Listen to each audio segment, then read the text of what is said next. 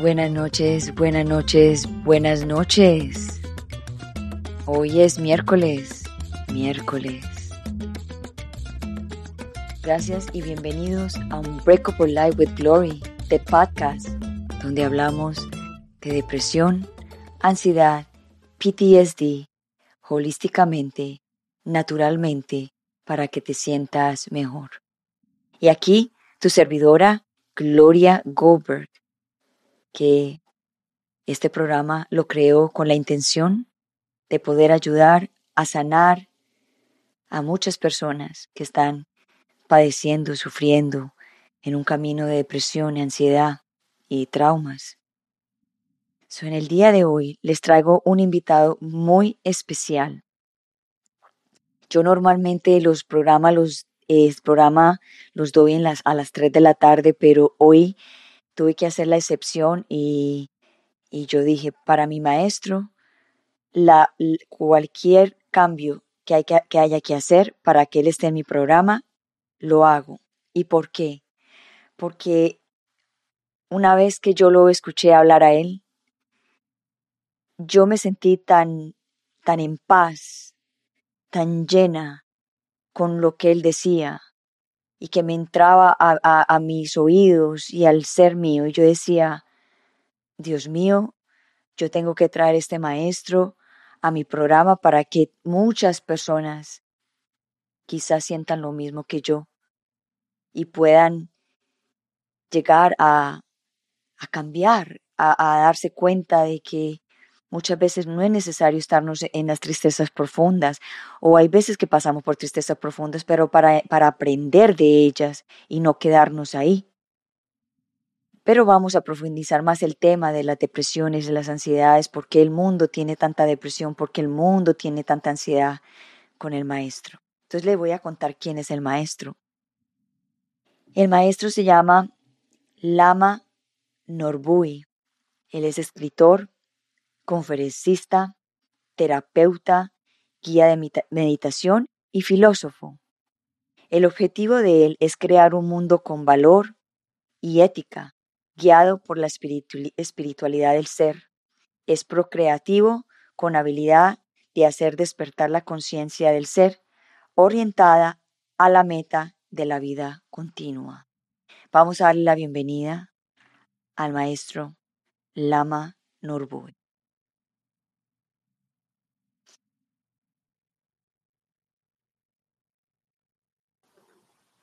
Muy buenas tardes. Buenas noches. Gracias, Gloria. Que hacer esto posible. De que podemos compartir. Sé que sé que este mundo de la humanidad es una cosa bastante interesante saberlos de la vida, de la existencia y de la naturalezas. Sin embargo, hay veces, por falta de conectividad, falta de compartir y falta de interactuar, muchas veces no lo logramos a manifestar o expresar.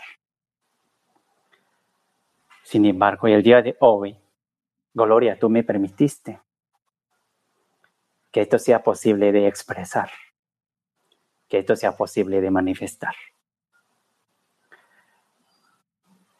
Que en esta vida, en esta existencia, que nada es casualidad, sino todos son causalidades. Eso significa que entre todas las humanidades más allá de la cultura, religión e idiomas, estamos interconectados.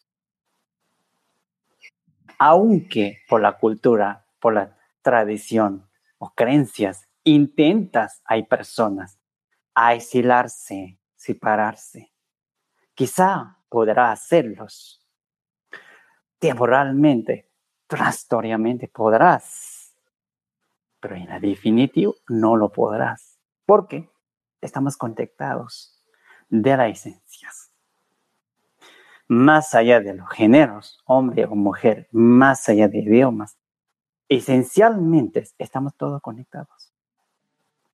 Entonces, yo creo que eso será muy importante para todos nosotros, entender ese punto. ¿Qué significa para nosotros, primero, sí, obtener la vida del ser humano? Es número uno. Número dos,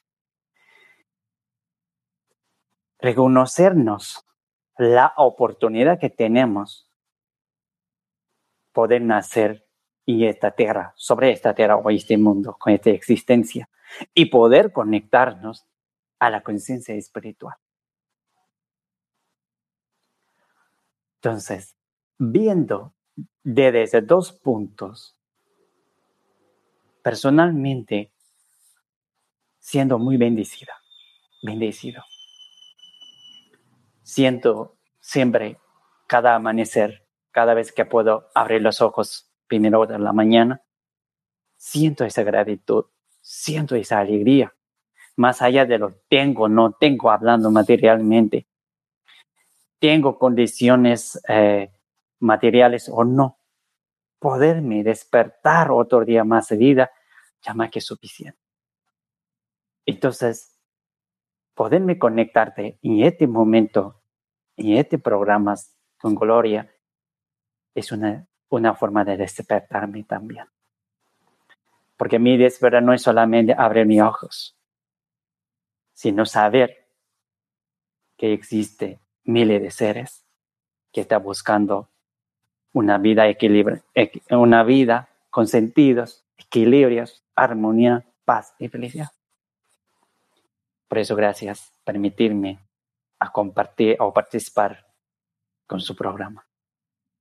Wow, muchas gracias maestro por esas palabras, que verdad que me siento con mucho honor de que hayas dicho todo esto y la verdad que yo estoy súper contenta de tenerlo aquí. La verdad que es algo que, que yo no veía al momento de estar, de, de compartir esta, este, este momento con usted. So, antes de que sigamos con el tema que es tan importante, vamos a, a las personas de pronto quieren saber quién es el maestro Lama, porque mucha gente de, la, de que me veo, que, que, están conmigo en este camino, quisieran saber quién es el maestro Lama Nurbu. Muy bien. Bueno, pues uh, para empezar,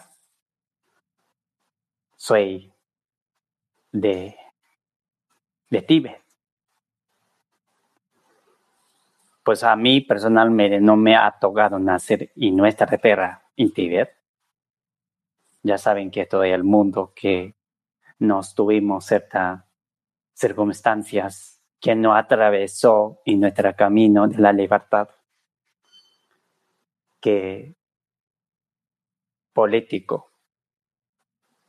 y chino pro, prohibieron o no condicionaron que los tibetanos deben ser parte de chino, que Tibet no tiene propia nacionalidad.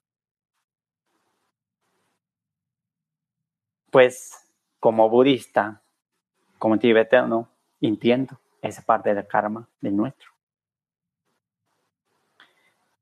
1959 fue la última vez que los tibetanos pudieron tener su propia nacionalidad en mano. Entonces, 1959 comenzaron los tibetanos a refugiarse en otros países como Nepal, India, entre otros países. Entonces, mi familia tuvieron que refugiarse de Tíbet hasta Nepal. Una forma a veces suena como que triste salirse a propia tierra. Y otro lado yo digo, qué bendición. Qué bendición porque por esta circunstancia que tuvieron entre y China, se permitió expandir la conciencia espiritual o el Dharma al mundo. Porque después de las, estas circunstancias de desafío, abrió las puertas a los lamas budistas o maestros budistas para poder interactuar con diferentes tradiciones, culturas, creencias, sistemas, religiones, etc. Entonces yo, a mí tocó nacer en Nepal. En año 82, yo nací. Nací en un pueblito. Es un pueblito realmente pequeño. Son como 500 habitantes en ese pueblo. Se ubica a altura de 6.000 metros altura a nivel mar. Casi, casi podemos decir punta de la Monte Everest. Estamos cerquitas.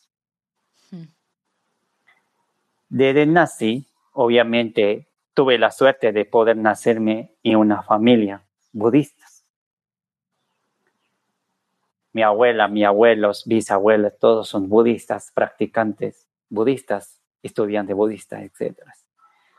Entonces tuve la suerte de nacer en su familia. Entonces, desde que nací, pues mi papá, es que él, mi papá fue lo que se, que se señaló que me voy a poner a escuela budistas. Y nací, bueno, tuve un año, dos, hasta tres años estuve con mi familia. Cuando tiene tres años, mis papás decidieron entregarme a la escuela budista. Entonces me entrenaron. Desde entonces hasta la fecha, pues prácticamente no viví con mi familia. Nada más fue a visitarlas. Entonces, desde tres años comencé a estudiar sobre la conciencia conocimiento o la sabiduría budistas. De tres a cinco, cuando tiene cinco años, mi papá me preguntó un día, la pregunta fue siguiente, me dijo, ¿quieres seguir en esta escuela o quieres que cambie tu escuela? Y yo dije, adentro de mí mismo, si yo decido a cambiar mi escuela, tendré que desarrollar otra vez todas las amistades, tengo yo costumbre toda vez sistemas, etc. Mejor me quedo aquí porque ya, ya conozco el sistema, ya conozco mis amistades, ya tengo ahí, ahí, ahí eh, costumbres, cosas así. Entonces decidí quedarme allí. Desde entonces comencé a estudiar filosofía budista. De cinco a diez. Cuando tiene diez años ya, ya estudié partes básicas ya me tocaba ir poco más, como aquí fuera preparatoria, bachillerato, no sé cómo se llame. Y de 10 me tocó cambiar de escuela. Y pues cambié. No fue fácil adaptar, primeros días, primera semana, primer mes. Sin embargo, pues me, me doy más importancia de para que, que, que, estoy en esa escuela, que tengo que estudiar, que tengo que hacer escuela. Entonces me olvido parte de, de la sociedad, según tensión, etc. Y así estudié hasta los 15 años, cuando tiene 15 años, pues me tocó cambiar otra vez de escuela. Ya cambié. Y cuando tiene 18, ya terminé mayor parte de mis carreras. Cuando tiene 18 años, y un día mi maestro me dijo, ok, bien, hasta aquí termina, sí, un par de tu carrera. Ahora es tiempo de profundizar tu carrera. Y yo preguntaba, ¿por qué profundizar? Yo lo pensaba que todo lo que vengo estudiando desde 3 hasta 18 es algo, wow, ya estudié. Y luego me doy cuenta, no, solamente fue información teórica, me faltaba la práctica. Hmm. Entonces me dicen que cuando tiene 18, años de edad, me ahora es tu tiempo de profundizar. Y pues maestro es maestro, esto es lo que tiene visión, tiene conocimiento, tiene experiencia. Y entonces yo digo, ok maestro, yo te sigo. Así que dime cuál va a ser el siguiente paso que debo darme. Digo, bien, y ahora te tocarás a vivir una experiencia de cuatro años de soledad. Y yo le decía, ¿Cómo soledad? ¿Qué significa? ¿Qué tengo que hacer? Y de no te preocupes, no me preguntes. Por eso estoy aquí. Tú solamente decida irme donde te voy a indicar. Bueno, ya salí de escuelas donde somos 600, de escuela me sale, me llevo con un grupo de 16 personas y una montaña prácticamente no hay nadie, no hay ciudades, no hay gente, nada. Una montaña, había una cabaña y era como de, más o menos entre 4.000 y 5.000 metros de altura nivel mar. Y prácticamente en la montaña no hay nadie. Y cada uno lo mencionó o indicó o asignaló, es tu cabaña, es tu cabaña. Adentro de la cabaña había una esquina había cocina, otra esquina había baño, otra esquina pone mi cama y a cuatro esquinas está ocupado así. Y me decía que aquí te va a quedar cuatro años sin salir. Y además, silencio, porque no puede ver nadie ni puede hablar con nadie. Ni siquiera podrás tocar sol. Interesante, ¿no? Y había, cabaña había una, un, ventanitas pequeñas para, para tener luz, como si fuera carga luz. Y la puerta está cerrada afuera, tiene candado. Mi maestro no le pone candado. ¿Mm? Interesante. Primera mes estuvo muy interesante porque, ¿ahora qué hago? Si miro hacia arriba, alcanzo ver techo. Miro atrás o adelante, sobre un muro o pared de, de cabaña. Miro hacia abajo, la piso, no hay nada, no hay nadie. Entonces comenzamos a practicar. Silencio. Y además, te daba tiempo para dormir 13 horas diario. Solo 13 horas de 24 horas. O sea, de 24 horas significa que ¿cuántas horas te duermes? 21 horas desperto. ¿Y qué haces? Lees, memorizas, invisicas, analizas, observas, meditas, reflexionas. Todo eso trabajo. Había trabajo mental, emocional, sentimental, psicológica, corporal. Y así llegué. Primer año terminé bien. Oh, una cosa también pasó que dos de nuestros amigos que estaban ahí se volvió loco. Uno se salió desnuda totalmente salió de cabaña, se fue a la ciudad, no sé, luego me dijo que mi maestro sí, sí saltó del puente al río, o sea, ya sucedió. Y uno andaba por aquí afuera gritando día y noche. Hasta ahora todavía ahí anda gritando. Entonces, de 16, 14 nos salvamos. O sea, si uno no sabe trabajar con tu mente, volverte loca, es muy fácil. No necesita mucha situación que te atraveses en tu vida. Muy sencillo, muy fácil. Pase un año, dos años, tercer. Llegó los tercer años, ya, ya llega la prueba más interesante todavía. Dice un día mi maestro, ok, ahora llega parte más profunda. Y yo digo, ok, ya pasé 13 años, que ya que venga. Y ahora toca trabajar con poder mental o poder interior. Mm, interesante, pero no sé cómo va, pero sigo. Y dice, ok, primera semana vamos a hacer siguientes ejercicios. Primero dos días tiene una comida cada 24 horas. Bueno, seguimos. Luego, tercera, cuarto día, disminuye tus comidas. Día quinto, comienza un vaso de agua. De sexto, agua. De séptimo, un vaso de agua. Bien. Pasa una semana, ahora viene el siguiente. Con tu vaso, ya dice, ahora vamos a hacer siguientes pruebas. Ya no dormirás 24 horas. Mm. Así termine 21 días. No dormir, no comer. Después de 10 días ya no tiene ni, ni agua ni comida. No duerme. Ahora, la gente que no tiene experiencia, obviamente se sorprende, ¿no? Pero uno le experimenta. Esa es una sensación como fuera de otro estado, otro mundo, otro nivel. Sensación ligera, tu mente muy flexible, no hay conflictos, no hay ningún acondicionamiento, no hay nada. Ni siquiera se siente la sensación de que exista tu cuerpo. a veces yo toco cuerpo, sí está mi cuerpo ahí, sí está, pero no se siente. O sea, hay experiencia que te experimentas y esa. Y después terminando de venir un día, ahora vienen pruebas físicas. Tiene que, a través de prácticas, respiración, tiene que elevar tu cuerpo. ¿Sí? Si no logra elevar tu cuerpo, tendrá que regresar otra vez proceso de 21 día. Y así pasé, se terminé cuatro años. Cuando ya tiene 23 años, yo terminé. A los 22 terminé, entonces 22, 21, 23 me dio año libre, sabática, sabática, digamos, libre.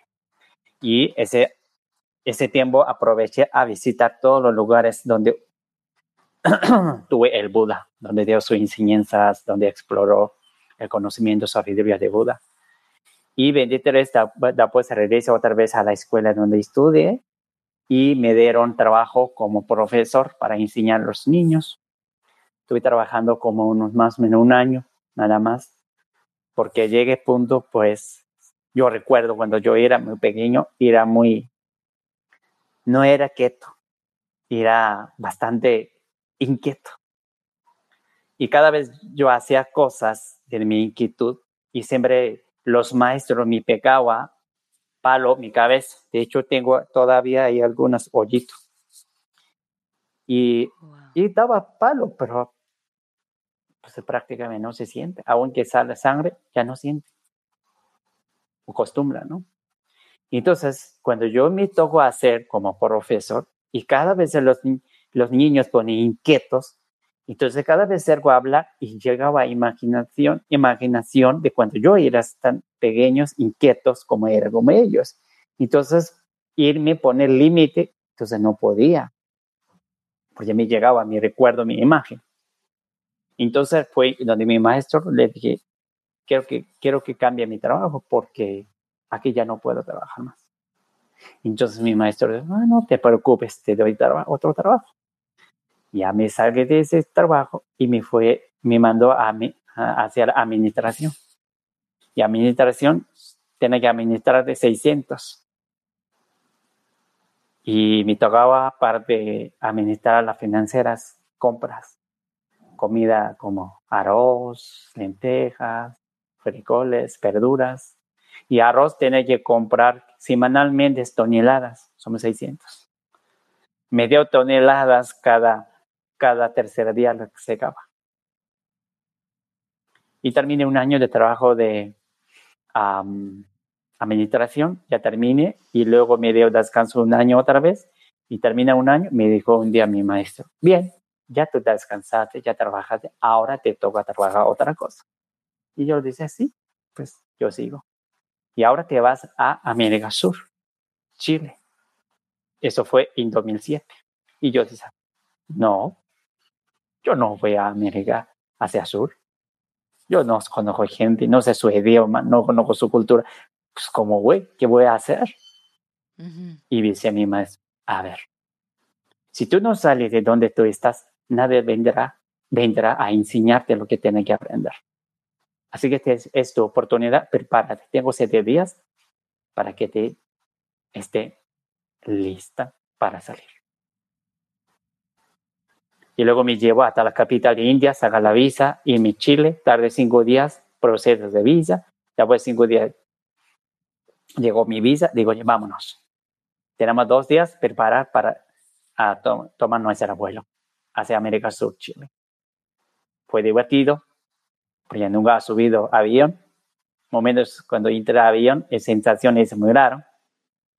Te siente como sobre todo recuerdo muy bien, cuando despegaba el avión, se siente tu, tu corazón está colgando, intentaba amarrar tu, agarrar tus manos asiento, pues al mismo tiempo estaba consciente, pues no se sirve para nada, ¿no? Y así llegué hasta Santiago de Chile 2019, de enero de 2007.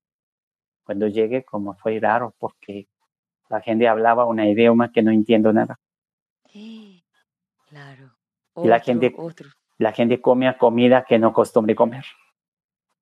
Y así, y así pues a través de mi experiencia, procesos, hasta ahora llegué. Como ya voy como casi 15 años, estoy aquí en América Sur y el centro, tanto en Chile, Argentina, Brasil, Perú, Ecuador, Venezuela, Colombia y México. Y trabaja, trabajo a veces en Francia, a veces en España, cosas así. Y hasta ahora llegué hasta aquí como pues intentando apoyarlos a las personas base mi experiencia. Más o menos será así mi historia. obviamente mucho más historia, pero estoy siendo resumen de todos. Wow, qué historia tan, tan hermosa. Pero mi pregunta, ah, cuando ibas contando la historia acerca de cuando tu, tu familia te entregó a los budistas de los tres años y ¿qué, qué, qué te ponían a hacer de tres años, de tres a cinco años? Porque hoy en día la sociedad habla de que los niños sufren muchos traumas desde que nacen hasta, hasta como los siete años y los primeros siete años de vida son muy, muy importantes, de que los niños no tengan eh, que tengan comprensión, que tengan amor, que tengan una disciplina, una educación. ¿Qué es lo que le enseñan a los niños budistas de los 3 a 5 años y que no te haya causado un trauma de, como de abandono? Bien, todos, todo el mundo sabe que cuando el niño nace, nace con una mente pura, limpia, sin condición. Primera año, segundo, tercera. Cuando tienes tres años, tu mente sigue todavía flexible. Tu mente todavía sigue clara. Tu mente todavía sigue con la pureza. Entonces, ese es el momento exacto donde debe de comenzar entrenamientos a los niños. Por la flexibilidad, mental, emocional, psicológica. Y ese lado mundo que hace. Momento adecuado Cuando llega el momento adecuado, mi niño no se entrenan. Si le condicionan, ah, son todavía son pequeños, tres años, no, no, no. O sea, como si fuera pollitos, mete abajo de alitas, no te camines, no sueltes. Si sí lo hace, yo le llamo eso, si le pone ese condicionamiento, esos límites, psicológicamente, emocionalmente, sentimentalmente, niño ya está creciendo débil. ¿Por qué? Ya se contaminó su pureza, ya se contaminó su sensibilidad, flexibilidad. Entonces allá los budistas lo que hace es que aprovechan esa pureza mental, esa flexibilidad mental. Entonces, cuando tiene tres años, ¿qué te enseña? Te, te, te, te enseña tres cosas. Primero te enseña, ¿ok? Conocerte. ¿Conocerte qué? Conocerte cómo mirar, cómo sentar, cómo mover, cómo caminar, eh, cómo eh, interactuar con tu amistad, etc. Esa es la base, costumbres, costumbre básica de ser humanos. Siguiente te enseña la forma de alimentarte, comerte, dormirte. Y al mismo tiempo te enseña a un ejercicio de palabras ciertas mantras, hace repetir. Y cuando te enseña a repetirte ciertas palabras, ese lado a lo mejor conozca palabras sagradas. Entonces, cuando te repitas palabras sagradas, tu mente no se va a devagar. Si mente, tu mente no se devaga, ¿quién va a contaminar tu mente? ¿No? Entonces, te pone a hacer ejercicio a los tres. Y conforme como te vas creciendo, entonces te vas poniendo, agregando diferentes tipos de ejercicios y eh, diferentes tipos de tareas o prácticas. Cuando ya tienes tres años, tú ya tienes la visión. Cuando tienes cinco años, ya tú eres consciente. Ya tienes entrenado del tres. Cambio, ese lado del mundo que hace primero, dos, tres, cuatro, primero, o sea, parte más importante del niño, se deja pasar el tiempo, sus oportunidades, no la interesa. Porque según la mamá, papá piensa que debe de cuidar, debe de dar amor. Los hijos no necesitan, los hijos no necesitan amor de los padres, tu hijo necesita orientación. Y los niños necesitan abrir su propia visión. Niño necesita aprender cómo caminar sobre su propia vez. Si te condiciona a tus hijos, no hagas, no hagas, no comas, no miras, no escuchas, ¿cómo va a crecer tu hijo? Bajo tantas limitaciones, como si fuera ese un régimen militarizada desde niño. Y obviamente psicológicamente va a crecer acostumbrando esas mentalidades, esas costumbres. Claro. Por eso, niño comienza a portarse mal. Niño portarse mal no tiene ninguna intención de hacer sobre sus papás. Niño comienza a portar mal porque no encuentra su propio lugar. Los niños no encuentran su propia visión. Niño siente como si fuera inserado. Por eso se porta mal, por eso se grita, por eso se llora. Es como si fuera, si tú tengas una mascota recién nacida, pequeños, deja amarrada un par de tiempo, a ver, checa lo que hace. Se va a saltar, se va a gritar, se va a ladrar, si fuera perro, y ese mascota se va a convertir agresivo. Pero ese mascota, si convertirse en agresivo, no es su intención, sino no hubo su libertad. Por eso, mal creo. Eso es lo que sucede. Por lo mismo, los humanos actualmente jóvenes no tienen base en su mente, base fundamental. ¿Base qué sentido? ¿Qué tipo de base? Ahí son. Uno se llama el principio de la vida. El otro se llama la ética de la vida. Son bases fundamentales de vida de ser humano. Y actualmente, mayores de jóvenes ya no tienen principio ni tienen ética. ¿Por qué no tienen éticas, principio? Porque la familia no lo transmitió. en lugar de transmitir principio, ética de la vida, se limitó.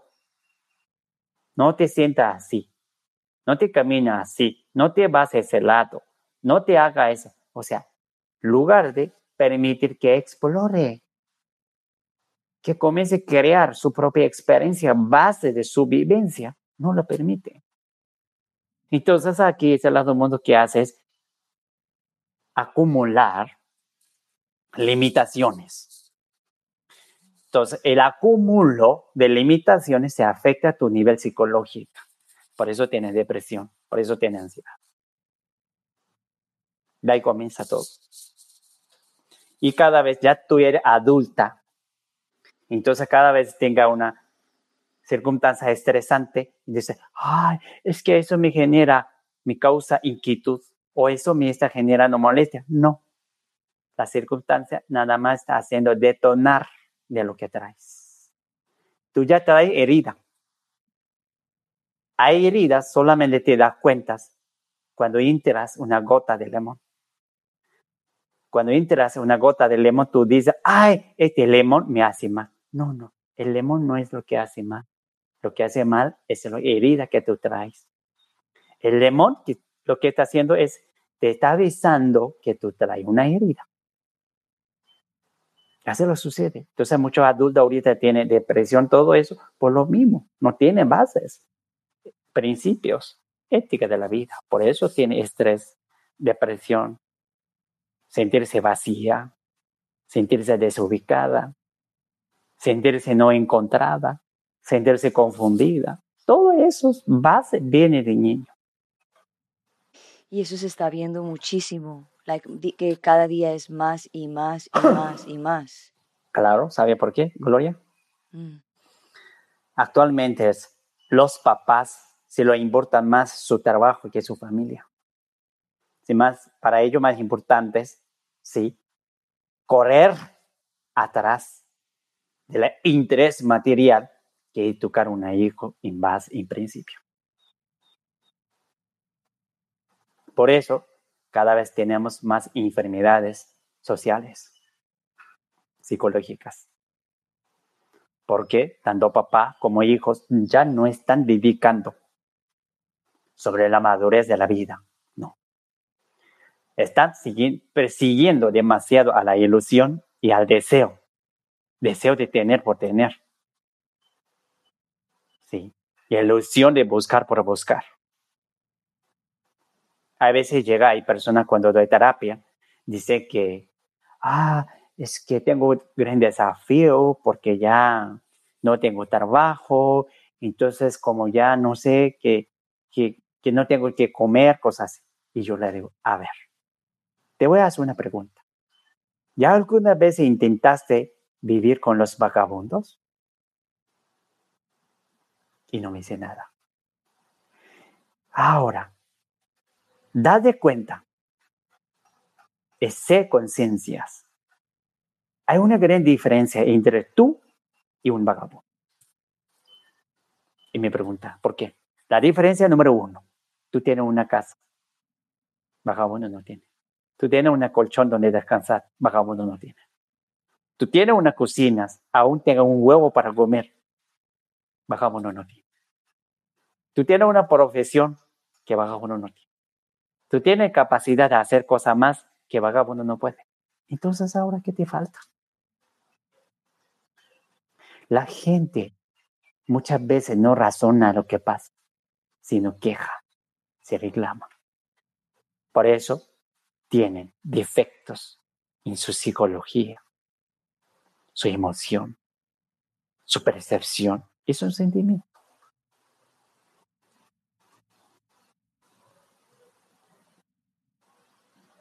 Así es. Así es. Y aparte que están enfermos psicológicamente, también están enfermos físicamente porque es lo que usted dice, es la acumulación, la acumulación, la acumulación de que primero es el trabajo, entonces se descuidan de los hijos, se descuidan de la forma como comen. Y usted los ve, usted los ve como comen, es así. Y la vida es así. Y la vida es tener, tener, tener, tener, tener, tener. Y cuando no tienen se deprimen. Y cuando tienen, cuando eh, se encuentran en la vida de que tienen que bajarse de lo que tienen porque la situación les cambió, también empiezan a deprimirse porque no, porque no, no están teniendo lo que tenían antes. Y muchos, y muchos también, muchos problemas vienen de la, de la niñez. Pero muchos, yo pienso, con mi experiencia o, mi poca o mucha experiencia de vida que tengo, he visto que la base de muchas depresiones y muchas ansiedades es lo que usted también dijo, las familias, los papás, las mamás, sin juzgar, porque tampoco ellos, lo, tampoco ellos lo sabían y eran conscientes de lo que estaban haciendo. Entonces, ¿cómo podemos nosotros empezar como a cambiar todo este, todo, todo este caos que tenemos en este momento? Ah, sí, hay enfermedades psicológicas, mental, emocional y corporal. Normalmente la enfermedad corporal es el efectos que viene de la enfermedad psicológica o mental, ¿verdad? Y la enfermedad psicológica es una enfermedad que tiene que ver con tu costumbre. Y la enfermedad mental tiene que ver con tu inconsciencia. Son dos cosas distintas. Ahora, puede observar fácilmente. Le pongo el siguiente ejemplo. A lo mejor se sirva para reflexionar. Últimamente he observado que mucha gente tiene una situación en su trabajo con su compañera o compañero o jefe o jefa. Yo le hago una pregunta a esa gente. A ver, Número uno, tú llegas a ese lugar donde tú estás o alguien te puso allí.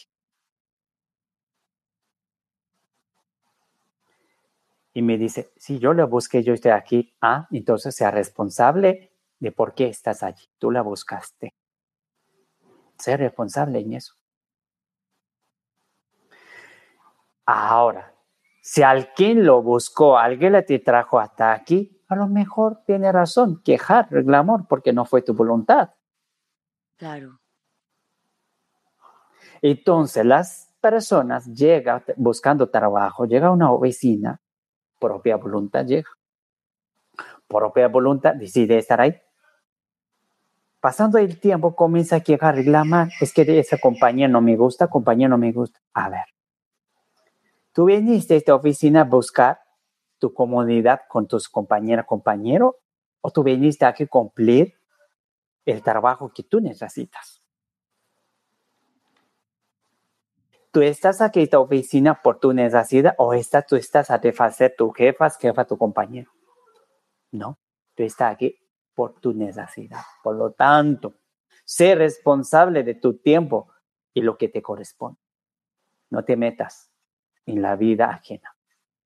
No te enganches, involucres en la situación ajena de tu compañero, tu compañero, tu jefa, tu jefe. No. Tú tienes que hacer, es tu responsabilidad es cumplir tu horario, llegar de puntual, hacer tu tarea, salir a tiempo.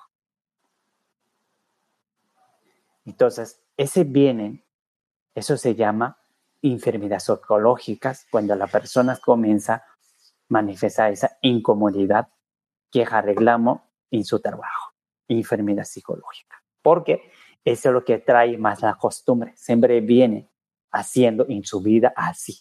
Por eso no tiene éxito, por eso no tiene unos resultados adecuados, por eso no alcanzó el objetivo que tiene que alcanzar. ¿Por qué? Por la misma situación, por los mismos costumbres psicológicas, siempre he venido haciéndolos, sigue manifestando aquí se llama enfermedad psicológica. Ahora viene siguiente enfermedad mental, todavía peor. La enfermedad mental es aquel que no tiene la capacidad y la conciencia de observar qué está sucediendo. No tiene la conciencia de entender qué está pensando, qué está imaginando. No tiene la capacidad de razonar lo que está viviendo para qué está viviendo. No entender o no comprender la enfermedad mental. Entonces, conjunto de enfermedad mental, psicológica, ahora viene enfermedad emocional. ¿Cuál es? Te deprimes, te da miedo, te sientes insegura, te sientes rechazada, te sientes no querida, te sientes no valorada. Ahora somatizas en tu, tu sistema emocional. La enfermedad emocional ahora tiene un efecto. Se manifiesta en tu cuerpo. Te duele cabeza, te duele espalda alta, o quizá tiene migrañas, quizá tiene problemas estomacales, a lo mejor tenga gastritis, colitis o arteritis, todas esas cosas son las consecuencias o efectos de la enfermedad anteriores. Entonces ahora ¿qué tiene que hacer? Número uno, tiene que hacer es darte cuenta que tú eres un ser transitorio a este mundo. Número uno, transitorio. Número dos, tiene que ser conciencia de que tú venís sin nada, te vas sin nada también. Por lo tanto, no te acumules lo que tienes, sino vives, disfrutes cada día. Número tres. No esperes que llegue mejor día, mejor oportunidad. No esperes. ¿Por qué? El, el mañana tal vez no llega. ¿Por qué no llega? Tal vez no llega. Porque tú no tienes asegurada tu futuro. Bien. Es más, si tú te esperas que mañana sea mejor que hoy, te hago, te hago invitación a siguiente reflexión. Esperándolo, solo llega la muerte. Entonces, vivir mejor es eso hoy. Así que no te arrastres el ayer para hoy. No te anticipes el futuro para el hoy. Porque intentarte anticipar la realidad no ha llegado, te causa estrés. No te rastres el ayer, porque eso te genera decepción. Pero date cuenta que el día de es otro día. A pesar de que eres ser mortal, como cualquiera de nosotros, pudiste despertarte otro día más de vida. Dale gracias. Y sé conciencia de disfrutar lo que tienes, lo que está al alcance de tu mano. Recuerdas, no tenga deseo mayor que la cosa que está al alcance de tu mano. Un ejemplo, si me, me voy en la cocina, tengo un pan. Lugar de disfrutar mi pan que tengo en cocina, estoy imaginando quiero pizza. Pensando quiero pizza, desvaloro mi pan. Perdo valor sobre el pan, por lo tanto no disfruto. Me subro porque no está pizza ahí. Teniendo pan en mano estoy sufriendo. Pero pero aquí la situación no fue la pizza, fue mi propia mente no entrenada. O quizás tal vez puedo decir, mi mente no madura. Porque sufrimiento no tiene que ver con los fenómenos circunstanciales. La situación no tiene que ver que persona te estás insultando. El sufrimiento tiene que ver con no entender tú. Es decir, si una persona me dice, tú eres una persona muy fea, por lo tanto, no me gusta. Porque yo tengo que tomar esas palabras de otras personas. A lo mejor su forma de ver es así. A lo mejor ese es su punto de vista, es así. Claro. Pero yo sé quién soy, yo, yo sé. Quién soy yo no puede definir por una palabra a alguien más, no puede. Soy el único que puede definir quién soy independientemente de tengo títulos, lo que sea. Una, si tengo un título, si tengo un nombre, un grado, ese no define quién soy yo. Porque títulos, fama son transitorias. Es como fuera un ejemplo, ¿cómo es transitorias? Conozco mucha gente, tienen doctorados o no sé, quizá algunos títulos importantes, pero sigue, o sea, tiene título importante, pero su vida sigue siendo un chofer de un taxi. Un ejemplo. Entonces, muchas veces tu vida no define qué título tienes, qué grado tienes, qué familia vienes, no. Tu vida se define tú, quién eres realmente, desde tu punto de vista, desde tus experiencias, ¿sí? desde tu centro. Si no logras entender así, ¿sí? tu vida es un sufrimiento, depresión, decepción, ansiedad, estrés. Todo pasa. Como dice en inglés, so on. Así es. So, maestro, otra pregunta. Son las personas que hemos pasado por traumas difíciles, porque todo el mundo hemos pasado por traumas difíciles, pero hay unos más, digámoslo, un poquito más graves que otros. Trauma difíciles, ¿qué significa eso? Traumas difíciles para, en el caso mío, de lo de mi, lo de mi secuestro. Eh, como personas que, han ido que han ido a la guerra y han vuelto, que vienen un poco aturdidos, digámoslo así, dañados mentalmente, después de ver muchas cosas que no desearon ver. Ok. Explícame qué significa difícil para ti. Difícil para mí es algo que uno no comprende, que uno no entiende, duro, doloroso. Pero usted ya me acaba de poner a mí a pensar aquí en este momento con esa palabra. Dime tú, ¿qué significa difícil? Difícil, eh, complicado. ¿Qué es complicado? es complicado. No. Algo que no se entiende. Situaciones son desafiantes. Ok. Lo que sucede, desafiantes. circunstancias son desafiantes. No son difíciles, son desafiantes. son desafiantes porque tarde o temprano tú puedes superar. Difícil es cuando te perda un abrazo. Ahora sí, difícil. Difícil es cuando te perdas una pierna. Como consecuencia tiene irte en silla. Es difícil. Porque algo no puede superar, algo no puede cambiar. Las situaciones son desafiantes, tarde o temprano puede cambiar. Lo voy a anotar acá, desafiantes. Sí, desafiantes. todos los, o sea, todas las situaciones, circunstancias son desafiantes porque tenemos que pasar por procesos. Pero la buena noticia es que tarde o temprano tú puedes superar. Por eso no son difíciles, son desafiantes. Difícil es cuando te pierda un abrazo, un ojo, una pierna. Ahora es difícil, que situación difícil tienes porque ya te quedaste sin brazo o sin piernas.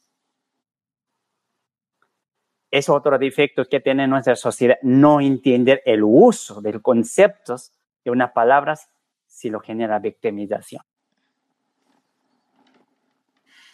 Me explico. Entonces, de ahora en adelante, yo tengo que decir que yo tuve situaciones desafiantes. Pero ya superé. Superé. Exacto. Si fuera difícil, hubiera perdido tu brazo. Andara sin brazo toda la vida. Es difícil. Difícil porque tiene que, tiene que estar dependencia de. Date cuenta que tú pierdes piernas, es desafiante. O sea, es difícil porque tu vida se volvió dependiente de una silla de rueda. Y es difícil. Pero otros no son o sea, difíciles, son desafiantes. Tarde o temprano tú puedes cambiar, tú puedes superar, tú puedes trascender, tú puedes transformar. Por eso yo te preguntaba, a ver qué significa difícil, qué significa complicado. Lo único complicado será que cuando tú, tú, no quieres entender lo que tienes que entender. Le pongo un ejemplo. Una persona se diagnosticaron de, eh, diabetes, un ejemplo. Por lo tanto, tiene que cuidar con azúcar. el doctor te dijo que tiene que cuidar azúcar. Luego se va a algunos supermercados y compra Coca-Cola, se compra pan dulce. Eso es complicado entender tu situación. Es complicado. ¿Por qué? Sabiéndolo hace. O siguen ejemplos hablando de complicado. Es complicado es entender los alcohólicos. Dice, sábado, domingo se toma borracha, domingo, lunes dice, no vuelvo a tomar más alcohol. Llega el siguiente sábado, otra vez toma alcohol. Eso es complicado entender tu situación. Complicado es que cuando tú sabes y al mismo tiempo no quieres entender, eso es complicado. Hmm. No sé si me entender.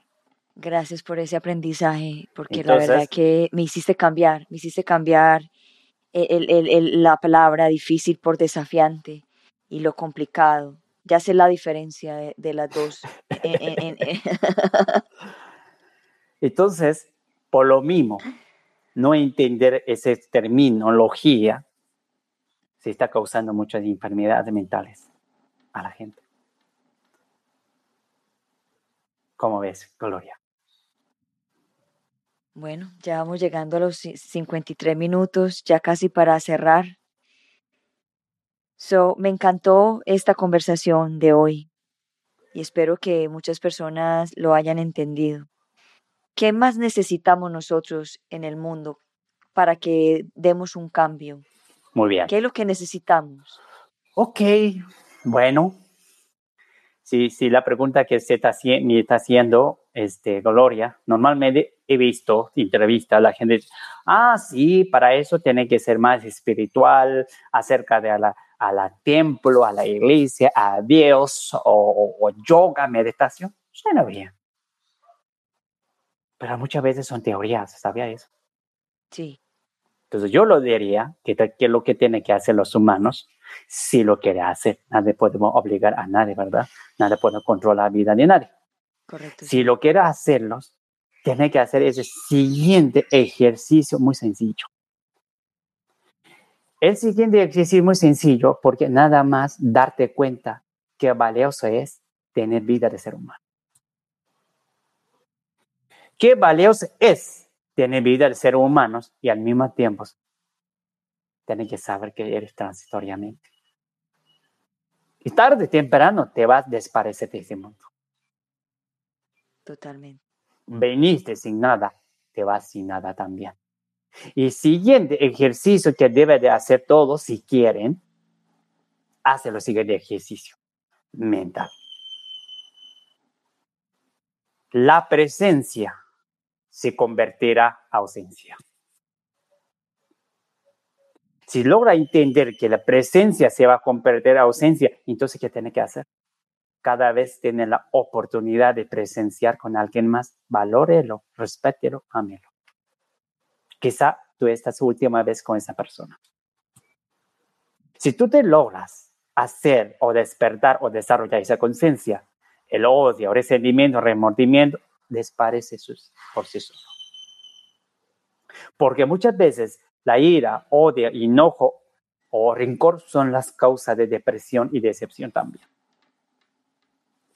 Y eso, ira, odio, rencor, etcétera, etcétera, es por la ausencia del, de los valores. Valores que refiero amor, respeto, compasión, paciencia, empatía. ¿Sí? Por la falta de eso también te lleva a, a la depresión decepción también. Entonces, yo creo que hay que ir cosa más sencillo. La cosa, o sea, tiene que irte más cosas sencillas, no te compliques. La vida es muy sencilla. La vida es vivir cada segundo, cada momento, cada respiración es vivir. He visto, hay gente así, redes sociales que da terapias, cosas así, pláticas, pero se complica a veces. Ok, entonces tú tienes depresión acerca de tal terapeutas, a ver, a meditación. Es que mucha gente no sabe meditación, hay mucha gente no sabe yoga, ni siquiera después de hacer la yoga meditar. Y alguien dice acerca de Dios, pues desconoce qué es. Y ahí dice, váyanse eh, con templo budista. Y que, sí. O sea, mucha gente no tiene preparación para eso. Entonces yo creo que es importante, si nosotros somos como terapeutas, hay que llevar a la gente a la base. No a la complicación, a la base. Eso es lo que yo pienso, Gloria. Sí, eso, eso mismo también hablaba yo el otro día en mis redes sociales, de que que nadie sabe nada. Es lo que uno siente y, uno siente las ganas de sanar y es cuando uno empieza a buscar, a buscar, a investigar. Y no todos los coaches, no todas las, las, técnicas, las herramientas sirven para sanar, sirven para ciertas cosas y no a todo el mundo se sana igual, todo el mundo se sana diferente, pero, hay, eh, pero sí todos tenemos una misma conciencia. Así es.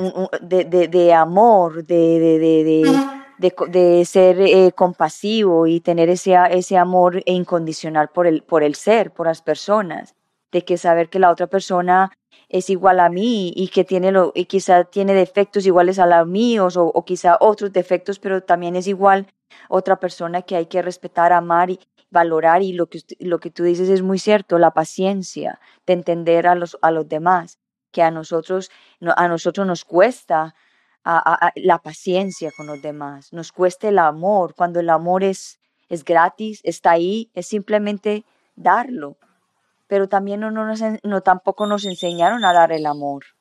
Pues sí. Recuérdate, nadie te va a enseñar lo que tiene que hacer. Uno tiene que aprender.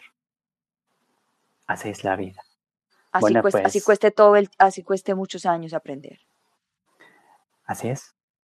Pero bueno, pues Gloria, estas son las básicas que puedo compartir. Pues a la persona que sigue a ir contigo, tus redes, si quiere profundizar, pues conéctame conmigo en mis redes sociales o puede conectar en Instagram, aquí está, Facebook, aquí está, aquí está tu, aquí está tu Instagram. Es que ahí la invito, ahí puedo apoyarte, profundizarte y puedes llevarte a la práctica. ¿Quién gusta? Eh, antes de irnos, tú tienes un, un retiro. ¿Puedes hablar de él? Claro. Ahorita en Veracruz, de hecho, este fin de mes tengo un retiro. Este es un retiro que eh, su tema o su, su, objetivo es sanar las relaciones. relaciones familiares, amistades, parejas, salud, a la relación consigo mismo, ese uno. Y siguiente, en 15 de agosto, tengo retiro que vamos a hacer es en Perú. Vamos a Cusco. Obviamente vamos a conocer ciertos lugares sagrados que tiene en Perú. Y solamente conocer retiro. Yo no voy como turista. Voy, llevo a la gente paseo con, en la, lugar turistas con un objetivo. Mayor a veces lo que hago es concientizar la vida, llevar a la reflexión y hacer meditación. No meditación sentada, cerrar el ojo, no, sino moviendo con la diversión, con la conciencia. Y, y voy también voy a hacer retiros de tres días de silencio en Perú también, terminando el paseo de, de tour. Entonces, tres días de retiro también vamos a hacer. Así que el día 15 de agosto hasta la 22, 21 de agosto, son siete días total.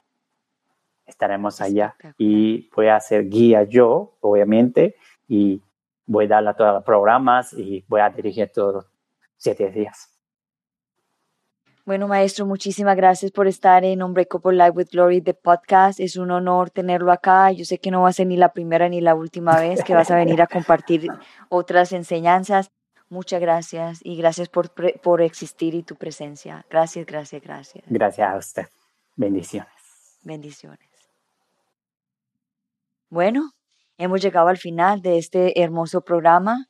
Espero que les haya encantado, gustado como tanto como a mí y que esto sea una herramienta más de aprendizaje, de poder salir adelante, de, de entender que todo esto es temporal, como dijo el maestro, y que empecemos a cultivar el amor, el amor propio y el amor a los demás, la compasión, el respeto, la paciencia, me encantó esa parte, la paciencia que muchos no tenemos y hay que aprenderla.